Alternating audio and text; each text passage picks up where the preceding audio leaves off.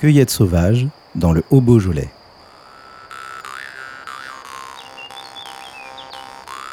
De tout temps, les hommes et les femmes ont développé un savoir sur les plantes pour se nourrir et pour se soigner. Ces savoirs, transmis de génération en génération, le plus souvent de génération de femmes en génération de femmes, ont été confisqués et se sont peu à peu perdus.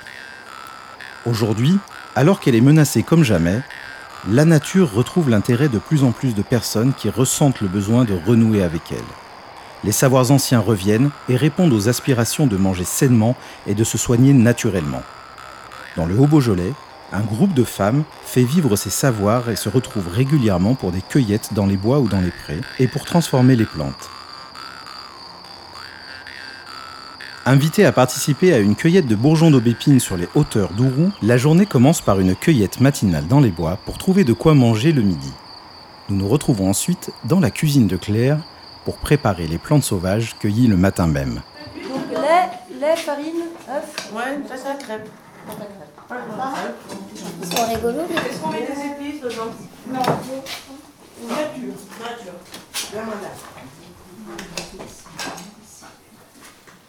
Elles sont déjà dans l'eau les asperges? Elles sont déjà, oui, mais elles n'ont pas cuit encore. Euh, Vous avez trouvé des asperges Ce sont des asperges sauvages. Ça n'a rien à voir avec des asperges, si ce n'est que c'est une plante qui ressemble à un petit épi de blé pas mûr, qui est très tendre, qui a un goût de petits pois crus quand on les mange crus, et qui se font cuire euh, à la vapeur euh, très légèrement. Et euh, le véritable nom, c'est ornithogale. Et on trouve ça dans quel euh, type d'endroit alors? On trouve ça bien souvent aux mêmes endroits, euh, aux endroits où pousse l'ail des ours. Et je pense que c'est la nature du terrain, c'est certainement calcaire, argilo-calcaire plutôt. Ça ne pousse pas en terrain acide. D'accord. Voilà. Et ça se mange après comme des asperges Et après, ça se mange comme des asperges. On peut les manger tièdes ou refroidis, peut-être avec une petite mayonnaise ou euh, ce qu'on veut. hein. On peut les accommoder comme on veut. C'est très tendre et, et très savoureux, très fin en goût. Qu'est-ce que vous avez ramassé alors pour la salade? Alors, euh, on a ramassé de la violette, feuilles de violette qui sont très mucilagineuses. Euh, Qu'est-ce qu'on a ramassé? Du lierre terrestre, l'ail des ours qui est très aromatique. Il y a- Non, presque plus, ouais. Ben, ah non, violette, il n'y a plus du tout de fleurs. Excusez-moi. Coucou, il y a. On voit des coucous. Hmm. La feuille de coucou aussi. Du lamier. Du plantain, Plantain lancéolé et plantain majeur, les feuilles plus larges. Du pissenlit. De l'oseille sauvage. Ouais, Je crois qu'il y a deux feuilles. Hein. de lampsane d'âne. en forme d'éperon, Ah oui, a juste. de la lierre, Un peu de feuilles de framboisier et de ronces. Des fleurs de lierre terrestre. Du gaillet mou. Je crois qu'on a fait le tour. Tout ça, ce sera mélangé dans la salade alors. Voilà, on va cisailler, on va la laver, cisailler Bec d'oiseau, ça. et assaisonner avec euh, une euh, vinaigrette. c'est- Dans celle que tu veux traiter, il y a des fleurs jaunes. Ah non, la nuit, J'avais hier dans la tête. Et celle-là, et celle-là, c'est. Voilà. Alors Hélène, est-ce que vous pouvez m'expliquer ce que vous faites là Alors là, je suis en train de mettre deux feuilles de consoude, l'une contre l'autre, dos contre dos, parce qu'il y a des petits, des petits crochets qui font comme un scratch. Et les feuilles de consoude se mangent comme des, un peu comme des, filets de poisson. On dit, on dit filet de poisson parce que euh, ça a vraiment un net goût de, de fruits de mer. Et ensuite, euh, une fois que les, les deux, les feuilles seront collées deux par deux, je vais les, les immerger dans une petite pâte à crêpes légère que, je, ferai cuire ensuite dans, dans une poêle avec très très peu d'huile, une, une bonne petite huile d'olive. Et recto verso pendant quelques minutes. Pendant quelques minutes. Ça fait un peu euh, comme un, On va écouter.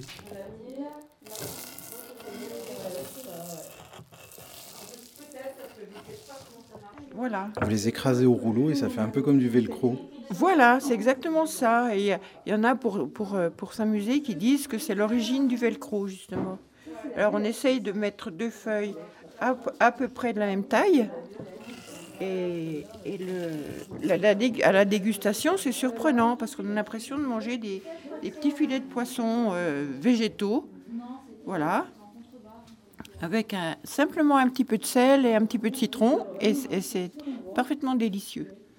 Voilà. Est-ce que vous pourriez me décrire une feuille de consoude pour qu'on on sache un peu à quoi ça ressemble? Alors, une feuille de consoude, c'est une feuille qui est, qui est lancéolée, c'est-à-dire qui a un peu la, la, la, la, la forme de- d'un fer de lance, qui est assez longue, environ. euh, il y en a de toutes les tailles, mais celles que je ramasse, elles sont, elles sont plutôt jeunes et elles, sont, elles font environ 20 cm de long. Voilà, 20 cm de long sur 5, 5-6 cm de large. Et, et voilà. On goûtera ça tout à l'heure alors. On va goûter ça avec plaisir parce que la première fois que j'en ai fait, moi, c'était un test. Euh, J'avais trouvé une recette euh, quelque part dans tous mes livres de plantes et je m'étais dit, j'en ai au jardin, je vais essayer.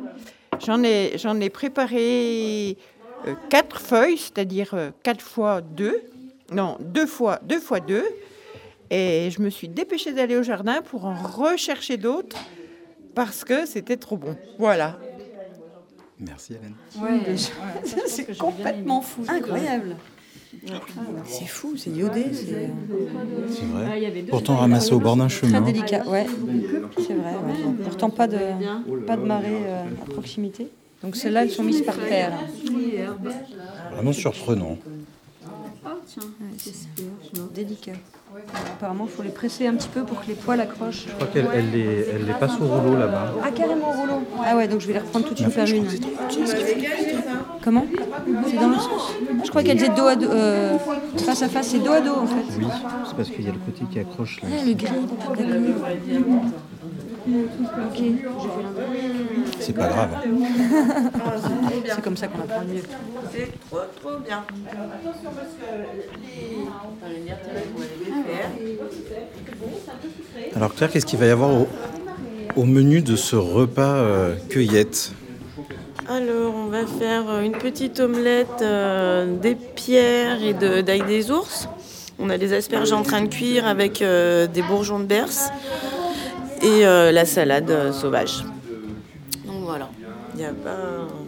Il faudra voir à la fin, quand on aura tous mangé. Ah si, des beignets de consoude aussi. On a décidé. Une spatule, oui. Alors, on commence.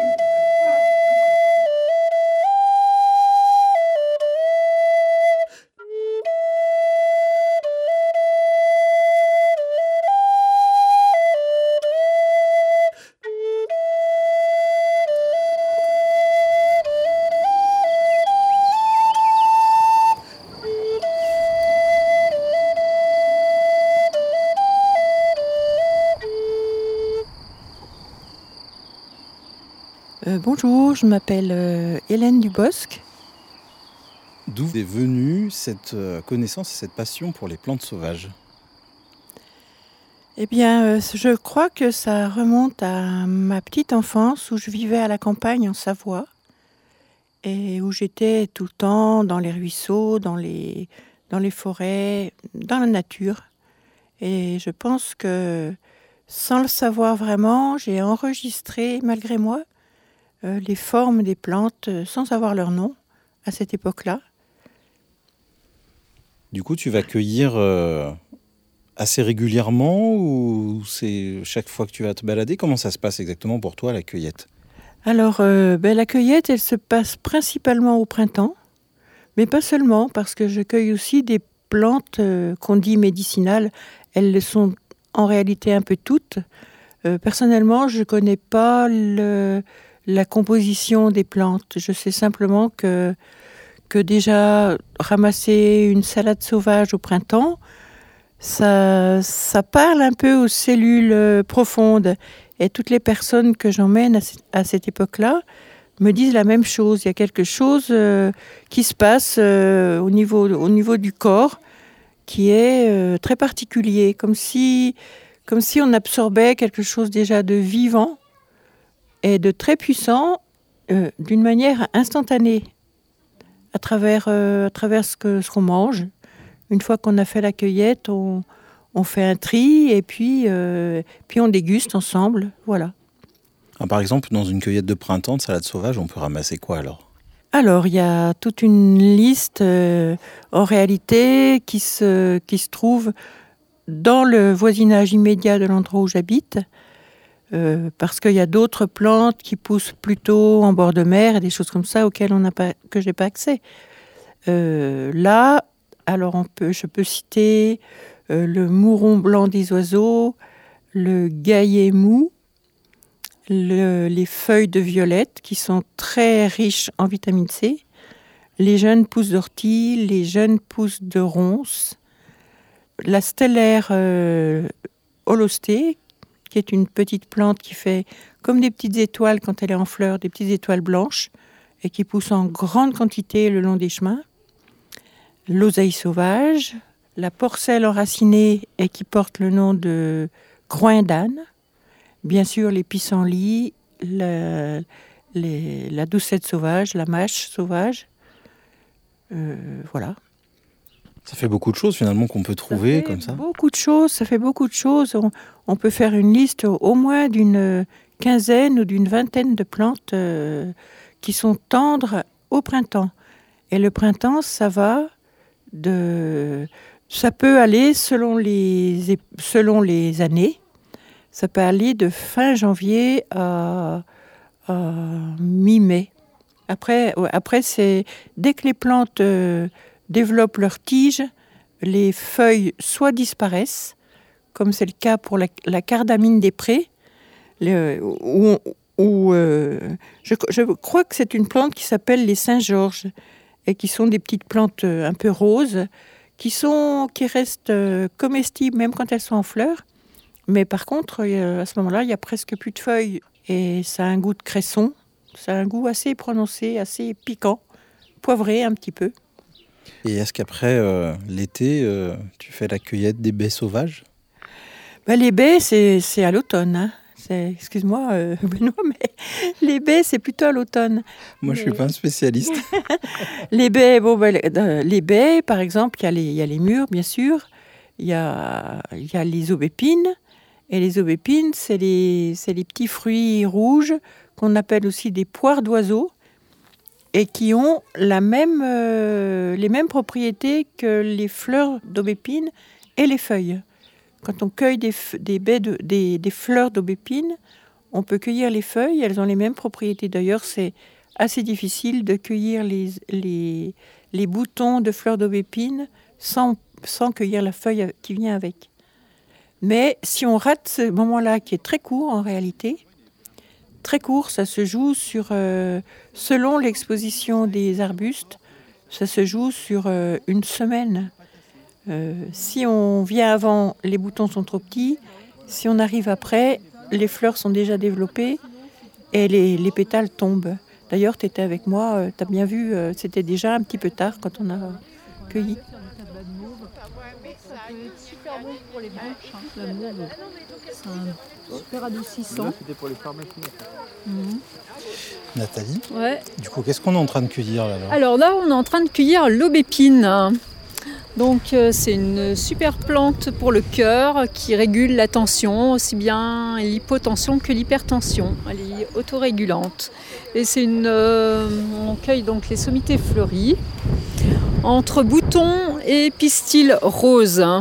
Pistil noir, donc là c'est ça va, mais souvent sur les bouquets on a différents stades d'évolution. Donc euh, voilà, il faut au moins qu'il y ait encore des boutons non éclos quand le pistil est noir, sinon les pétales tombent et on perd les propriétés de la plante.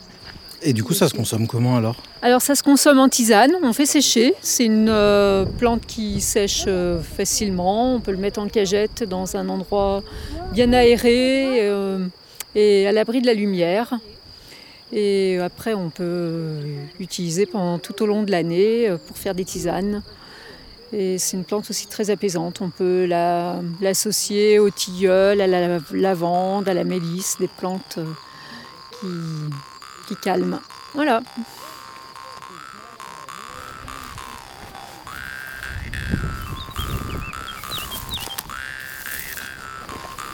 Ça, c'est les boutons. Ça s'appelle aussi les boutons, mais on, on les. Dans. À Villefranche, on dit plutôt les bourgeons. Ah bon, on n'a pas le même langage à Villefranche que dans les montagnes, alors, le Beaujolais. Chez nous, les, on appelle les bourgeons, on appelle ça, c'est les bout- ce que tu appelles boutons, mais pour les feuilles. hein.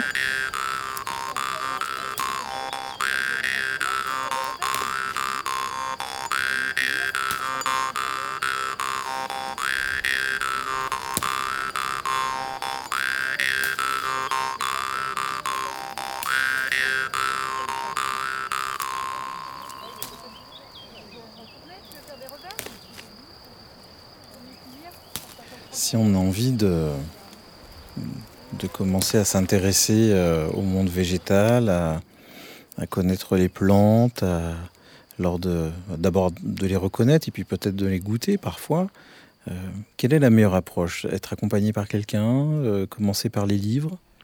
Oui, je, je pense vraiment qu'il faut être accompagné par quelqu'un. Parce que, parce que déjà, quand on n'a aucune connaissance, on va hésiter à goûter. Et puis c'est préférable que non. Qu'il ne faut pas goûter. euh, faut pas goûter sans, sans que quelqu'un euh, ait, pu dire. euh, ou alors, bon, on goûte des choses que qu'on connaît depuis l'enfance. Euh, Je vois sous les yeux, j'ai sous les yeux là des, des fleurs de trèfle. On sait qu'il y a un petit, un petit bout sucré. Ou les fleurs de coucou, par exemple, il y a un petit bout sucré tous les enfants font ça quand ils ont vécu dans la nature. Il n'y a pas de danger du tout. Mais il y a quand même des plantes qui sont pas qui, s- qui sont pas du poison véritable, mais qui, qui peuvent euh, provoquer des allergies. Et on se demande ce que c'est. Donc, euh, il vaut mieux être accompagné de quelqu'un qui s'y connaît un peu ou, ou bien. Il y a des plantes qui se ressemblent aussi, dont certaines sont comestibles, d'autres toxiques. Voilà, il y a des plantes qui se ressemblent et il y a des plantes, euh, je pense euh, à une plante en particulier qui fait, c'est une, euh, une renonculacée, c'est une plante qui fait des, des fleurs jaunes d'or qui ressemblent à des boutons d'or. Et les livres euh, de, botanique disent que c'est une plante dont on peut manger les feuilles tant qu'il n'y a pas la fleur, parce qu'après ça devient toxique. Moi, dès que je vois le mot toxique, je dis on n'y touche pas. Voilà, c'est préférable. Parce qu'on n'en est pas à vouloir manger n'importe quoi en se disant oh ben, c'est peut-être pas toxique. Non, non, non, non. Et puis, il y a des feuilles. euh, dans notre région, là, il y a des. Il y a des digitales qui ont des feuilles qui ressemblent énormément aux feuilles de consoude, euh, sauf que ça pousse pas aux mêmes, endroits. Mais euh, ça ressemble beaucoup, donc il vaut mieux être tout à fait sûr avant de, lancer dans cette aventure de manger des choses. Après, connaître les plantes, c'est bien d'avoir une flore. C'est bien au départ, si on veut vraiment consommer des, plantes printanières, être accompagné de quelqu'un qui a l'expérience de ça.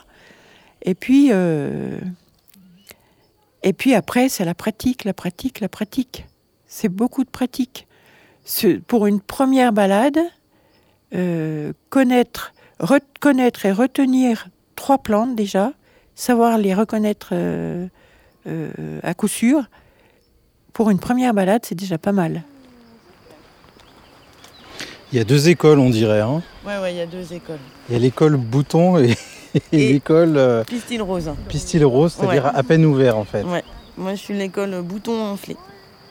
Et euh, je peux même pas dire Ah, c'est même pas bouton, c'est bouton enflé. Ouais, tu vois, là, t'as les tout petits bien, bien jaunes. Et puis quand ils sont enflés, ils commencent à blanchir. Donc pour moi, c'est ceux-là les meilleurs. Mais après, bon, c'est un peu difficile de dire c'est ce qu'il y a de meilleur quand on voit la quantité qu'il y a sur un arbre. Quoi. Et puis qu'on sait que la plante a vraiment des, des bonnes propriétés aussi. Donc voilà, mais ouais, chacun sa méthode. Qu'est-ce qui vous a transmis, vous, ce savoir? Alors, bah, c'est Belle Hélène en partie. Et puis, euh, je crois que j'ai toujours été Ah, tu attirée peux par faire les ça plantes. avec ton fleur Ça a toujours été comme ça, l'idée de soigner naturellement, d'éviter euh, tout ce qui était chimique. Mais depuis petite, hein, je faisais mes petites salades déjà euh, dans le jardin de ma mère, quoi. Et quand je suis arrivée ici, j'ai rencontré Belle Hélène et c'est un peu comme si j'avais rencontré Dieu, quoi. Pour la première fois, j'ai eu envie d'apprendre et d'ouvrir des livres. Donc euh, voilà. Et puis ça fait euh, plus de dix ans maintenant que je cueille. Avec ma belle Hélène, avec Nathalie, avec euh, d'autres personnes avec qui je transmets, je partage. Voilà quoi. Mais c'est un réel plaisir chaque année et tous les ans on peut découvrir une nouvelle plante en fait. Il faut vraiment y aller doucement pour être sûr de bien, bien se rappeler les noms, les propriétés, pour être assez sûr de ce qu'on fait. Et voilà. Et puis je pense que je peux encore apprendre pendant 20, 40 ans, ça me dérange pas, en essayant de ne pas oublier les autres. C'est-à-dire Bah, de ne pas oublier ce que j'ai appris en commençant, quoi. De me rappeler toujours euh, la propriété de l'aubépine, la propriété du millepertuis, l'aquilée millefeuille, euh, de tout, quoi. Savoir les stades, euh, où est-ce qu'on cueille, si on cueille en fleurs, si on cueille en bouton, quand est-ce que c'est la période, quand est-ce que c'est le meilleur. Et voilà, peut-être qu'un jour je me mettrai même à cueillir avec la lune, mais euh, j'en suis pas encore là. Chaque chose en son temps. Et Hélène, il a fallu lui demander ou c'est elle qui est, qui est venue à vous? Ah Comment non. ça s'est passé Ben, Hélène, c'est une dame que j'ai rencontrée euh, par d'autres amis et, euh, et on, en a, on en a discuté tout de suite. Le lendemain, j'étais chez elle avec un sac, euh, plein de petites plantes dans, les, euh, dans mes petits sacs. Je les ai ouverts, on a déballé ensemble et puis je me suis plus jamais arrêtée et puis j'ai plus jamais quitté ma belle Hélène. Donc voilà. Non, non, elle est, elle est très ouverte. Au contraire, elle cherche vraiment à transmettre à tout le monde. hein. C'est son but aussi, mais avec toutes ses connaissances parce qu'il n'y a pas que les plantes avec Hélène. C'est ça qui est génial avec les personnes qui sont plus âgées que nous. Ils ont beaucoup plus de connaissances que nous. Donc euh, voilà, on peut apprendre tout le temps, tout le temps, tout le temps, tout le temps. En quoi ces savoirs sont importants? Et ben ces avoirs sont importants ben, pour, bah, parce qu'il faut transmettre en fait. C'est des vieilles choses qu'on n'apprend plus, c'est des choses qui sont euh, interdites. hein, parce que cueillir comme ça, dire bon bah l'aubépine c'est bon pour le cœur, on n'a pas le droit de le dire parce qu'on n'est pas médecin. Et que du coup si on n'a pas une jolie petite sorcière dans notre village, euh, c'est difficile de connaître les plantes. Et bien justement, c'est amusant que vous, euh, vous utilisiez ce mot de sorcière. Parce que j'ai pensé à ça justement, en vous voyant cueillir ce matin, en vous voyant cueillir cet après-midi. J'avais l'impression d'un- beau groupe de sorcières qui étaient en train de... Mais des gentilles sorcières, hein, pas les... Oui, on veut vraiment que faire le bien, ça c'est sûr. Et puis, on... bon, des fois, ça fait un peu mal hein, de se soigner avec des plantes, c'est pas forcément bon. Si vous voulez nettoyer le foie avec des tisanes d'artichaut, euh, faut s'accrocher, ça fait mal, quoi. Donc euh, voilà, mais ouais, c'est des gentilles sorcières qui veulent faire le bien, qui font attention à leur manière de cueillir, qui font attention à là où elles cueillent. C'est l'avantage quand on fait les choses pour soi, en fait, quand on le fait pas euh, pour des labos. Quand on cueille pour un labo, euh, on a tendance à cueillir là où il y en a beaucoup, même si c'est au bord de la route. Les laboratoires prendront pas plus soin des plantes parce qu'ils savent même pas euh, quand est-ce qu'elles ont été cueillies quand ils les mettent dans les gélules. Alors que nous, bah, chaque année, on refait notre stock, on regarde qu'est-ce qu'on s- ce qu'on s'est beaucoup servi, est-ce qu'il faut qu'on en recueille, est-ce que euh, telle ou telle plante sert pas beaucoup, euh, pour éviter justement de tout abîmer, quoi. Et vous, vous êtes quel genre de cueilleuse? C'est c'est quoi votre prénom? Séverine. Séverine. Est-ce que vous êtes une sorcière, vous? Oh. Quand je suis en colère, oui. Sinon, je suis une fée. Quand je suis de une bonne fée. humeur. C'est pour Euh, préparer mais- des potions, non? Non, mais j'a- oui, mais j'a- j'adore euh, les plantes. J'adore la nature. Et euh, j'ai pas des- de très très grandes connaissances, mais j'ai un, un beau ressenti. J'aime bien les, les choses, euh, mais tout ça. Et puis j'ai beaucoup de copines qui m'apprennent. Hélène, Claire, euh, tout ça, qui me préparent des les potions les plus compliquées. Et moi, euh, j'aime beaucoup les jus, consommer les plantes euh, sauvages. Donc c'est des jus crus.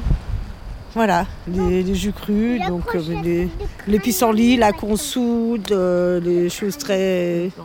le plantain, voilà, les choses vraiment très basiques, la mauve, euh, les, euh, les trucs que je trouve vraiment tout autour de chez moi, dans ma cour, dans mon jardin, euh, que je consomme. C'est une sorte d'amphithéâtre d'université naturelle ici, alors. Quand Ouais, on- euh, Où tout le monde est le professeur de tout le monde, en fait. C'est ça. Voilà. Donc euh, quand je choses viens dans les montagnes, et ben effectivement, là je suis à l'école euh, de mes copines et c'est elles qui m'apprennent, qui me font découvrir euh, les plantes euh, voilà, que j'ai pas euh, chez moi dans ma Bresse et qui sont ici. Donc euh, voilà, on, on partage. Puis après, bon, on se fait des, des journées aussi préparation, tout ça, où on en discute. Et, euh, Oui, c'est vrai qu'on J'ai transforme trop aussi. envie hein. d'arracher là-dedans, là. la transformation, c'est magnifique. Alors que ça peut être euh, des, des- des tisanes ou aussi beaucoup les baumes, euh, les produits de beauté. euh, Alors c'est quoi votre secret pour être les plus belles Au naturel? On se regarde pas dans la glace. hein. Le secret beauté euh, naturelle, c'est de ne pas se regarder. On se regarde que dans l'eau de la rivière. Non, par rapport aux plantes. Oui, par rapport aux plantes. Une plante interdite euh, qu'on n'a pas le droit de se servir. Par exemple, le calendula, qui est une plante super hydratante qu'on peut faire macérer euh, dans de l'huile pendant 21 jours. Et après, ben, on sert de l'huile, soit on y ajoute de la cire d'abeille pour avoir euh, plus une pâte euh, qu'une huile. Et voilà. Et pourquoi c'est interdit le calendula? C'est un monopole de laboratoire. Si je dis pas de bêtises, il faudrait demander à Nathalie, elle sait mieux les, les termes euh, dans ces cas-là d'interdit. Je sais plus si en usage personnel on a le droit. Le calendula, pourquoi est-ce qu'on n'a pas le droit de le cueillir Ah oui, ben, parce qu'il y a une liste, les, la législation en France euh, ouais, n'autorise que 148 plantes euh, à usage euh, traditionnel et populaire. ouais. Qu'on a le droit de vendre euh, sans avoir le diplôme de pharmacien ou d'herboriste. Mais on peut, Mais le- oui. on peut les, les cueillir pour son usage personnel alors. Oui, voilà, sans, on n'a pas le droit de les vendre. Après, on peut les utiliser à usage personnel. 140 ouais. sur euh, Mm. 3000, enfin sur 5000 plantes. C'est... Parler des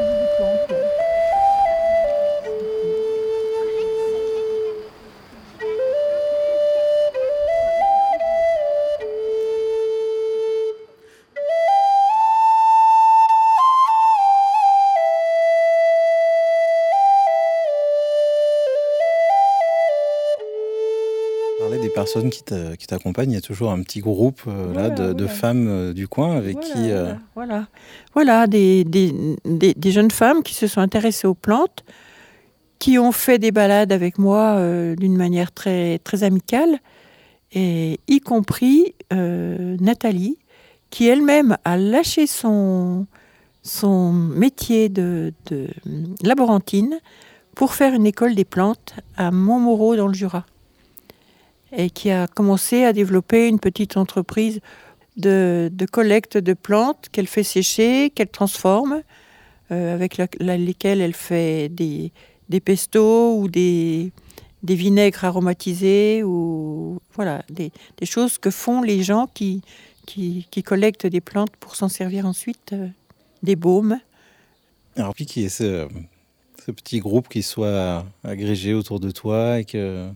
J'ai l'impression que ça s'est fait un peu euh, sans le chercher et sans. Ça s'est fait un peu naturellement. Sans rien calculer. C'est des, des- des jeunes femmes avec lesquelles je passe des, des moments très sympathiques et qui sont, qui sont un peu, on peut dire, euh, comme une petite famille de. de- comme une, parce qu'on on navigue un peu dans les mêmes eaux, sur, euh, avec des, des idées similaires. Avec, euh, personnellement, j'aime transmettre.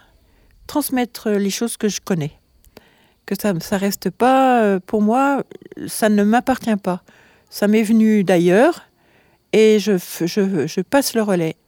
Et quand je vois que, que des jeunes femmes euh, sont capables elles-mêmes de, de guider des groupes ou, et de continuer à faire passer le relais, euh, c'est ce qui me réjouit le plus en réalité. Plus que la, la connaissance proprement dite. Derrière cette démarche d'aller cueillir dans la nature, il y a bien sûr le- la démarche de ne pas tout prendre, de simplement prélever un peu, de laisser euh, Ah, juste bah, ce qu'il bien faut. sûr, bien sûr, bien sûr. Euh, quand, je, quand je guide un groupe ou, ou même seulement une personne, quelquefois ça m'arrive, euh, je lui recommande de pas cueillir une plante si, elle- si elle est isolée, de pas la prendre, de, lui- de la laisser fructifier. C'est pour moi, c'est vraiment des êtres vivants à part entière.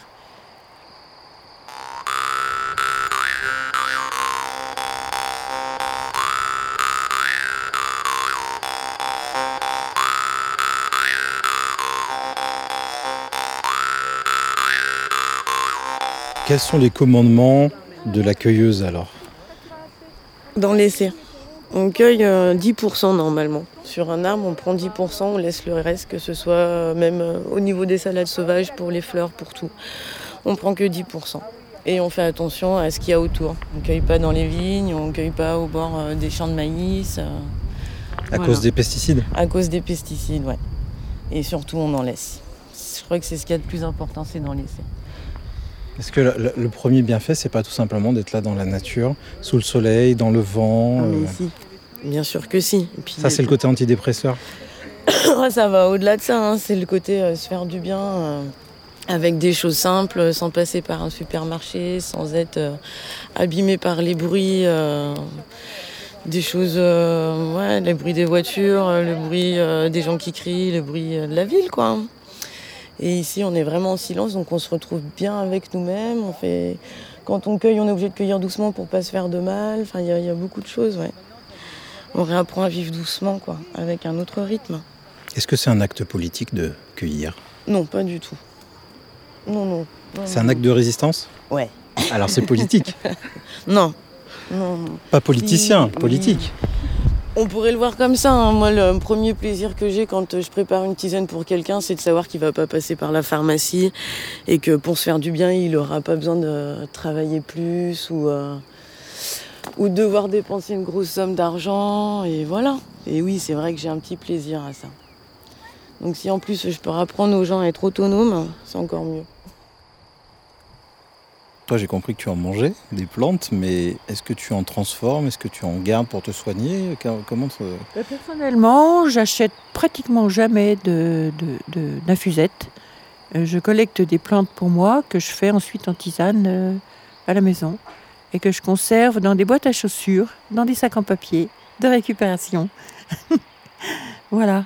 Mais toutes les, toutes les plantes qui m'environnent, je connais un endroit où il y a un très grand tilleul, par exemple. Moi, tous les ans, je guette le tilleul parce que là, c'est pareil, la, floraison est très courte.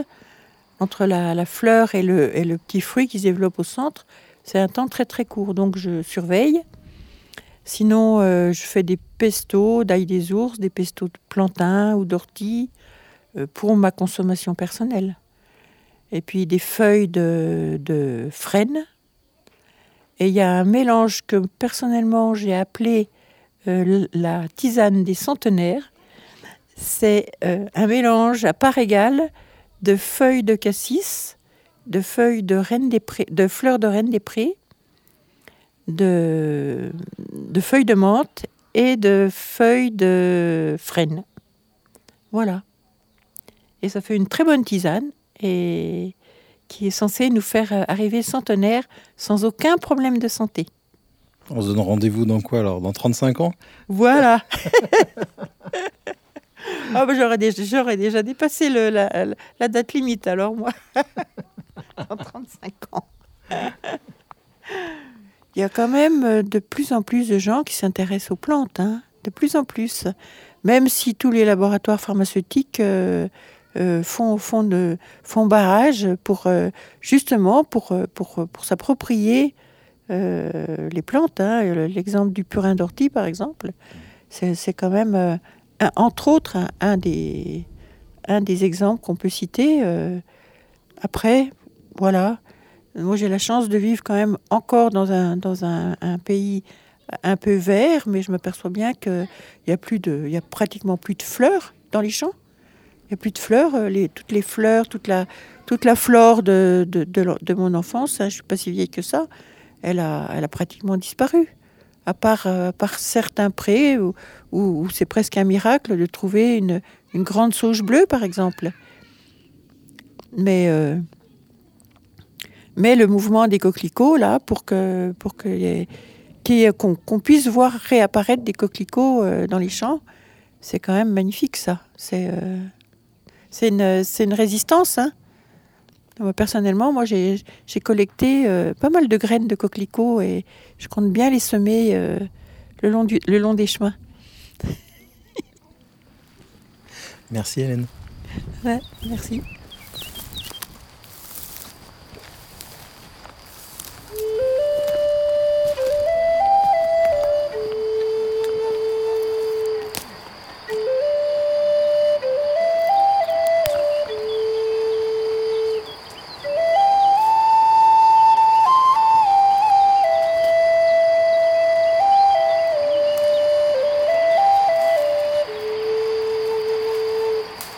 Merci à Hélène, Claire, Nathalie et toutes les personnes qui nous ont chaleureusement accueillis pour cette journée.